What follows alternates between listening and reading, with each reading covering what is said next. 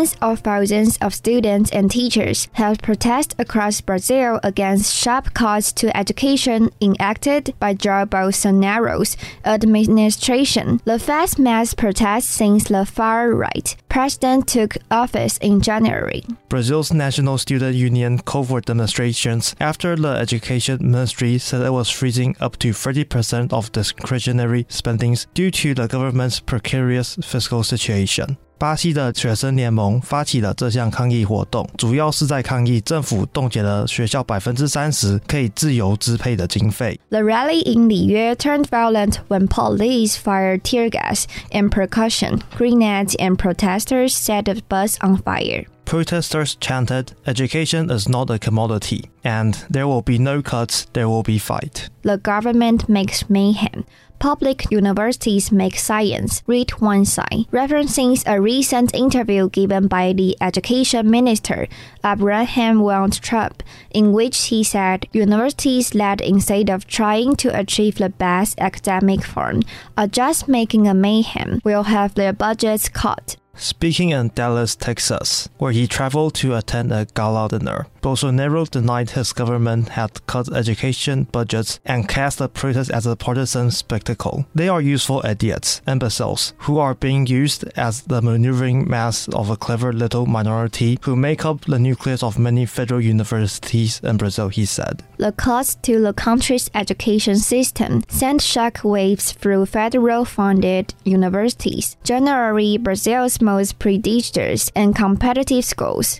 这次删减经费的行为造成全国高等教育圈的震撼，特别是巴西最具竞争力的大学受到最大的影响。University hospitals, research grants, and federally funded high schools are also affected by the cuts, which the Ministry of Education said was a part of meeting a spending cap imposed by Bolsonaro. Called to explain the cuts to lawmakers in Congress, while championing the situation on the legacy of the previous government, while defending a shift away from spending on universities to favor elementary schools The priority is preschool, elementary school, and technical school, he said. A scientific, technical, number based, efficient, and managerial approach is vital to save this country from economic stagnation of the last 20 years that we are living. 巴西教育部长 Weintraub 在国会接受质询时表示，这次删减高教经费的行为是为了将钱投入初等教育及中等教育，以拯救过去二十年来停滞的经济。At the Federal University of Liyue, Students said conditions on campus were already dire.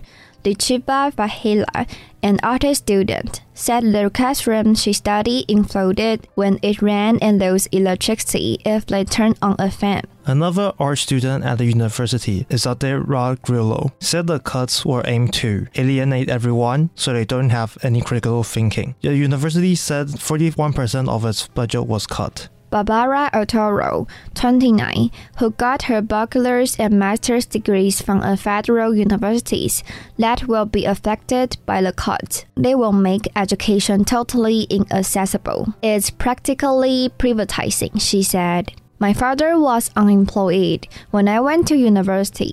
There was no way I could have paid It's unjust for students.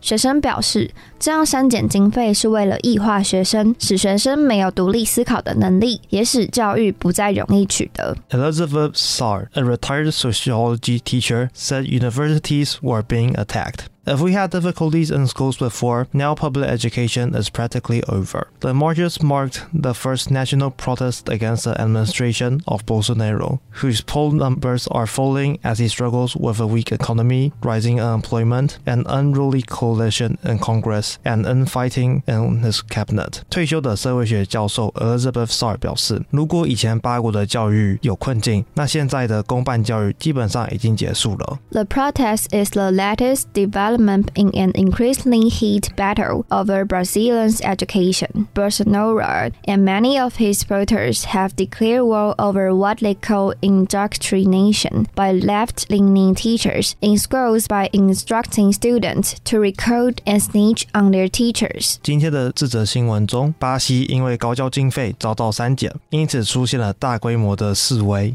巴西当局认为，这波经费的删减是为了拯救低迷的经济状况。 巴国教育部长也表示，那些试图制造社会混乱的大学会被删减特别多的经费。学者则表示，大学是制造学问的地方，而非社会的乱源。Most universities heavily rely on government funds to do research and provide education for students. This budget cut is sure to make life a lot harder for universities in Brazil. When we look at at how public universities around the globe become more competitive. Most of them achieve it by receiving funds from the government. Like in Taiwan, we have 高教深耕 or 五年五百亿 all those funds are provided to public universities to achieve excellence. It seems like if we want to have public universities that provide equality education, the government must provide for it, since it is not like private universities where that budget can be gathered solely from the students. Precisely. So the protests in Brazil make sense, but on the other hand, the government's defense also makes some sense.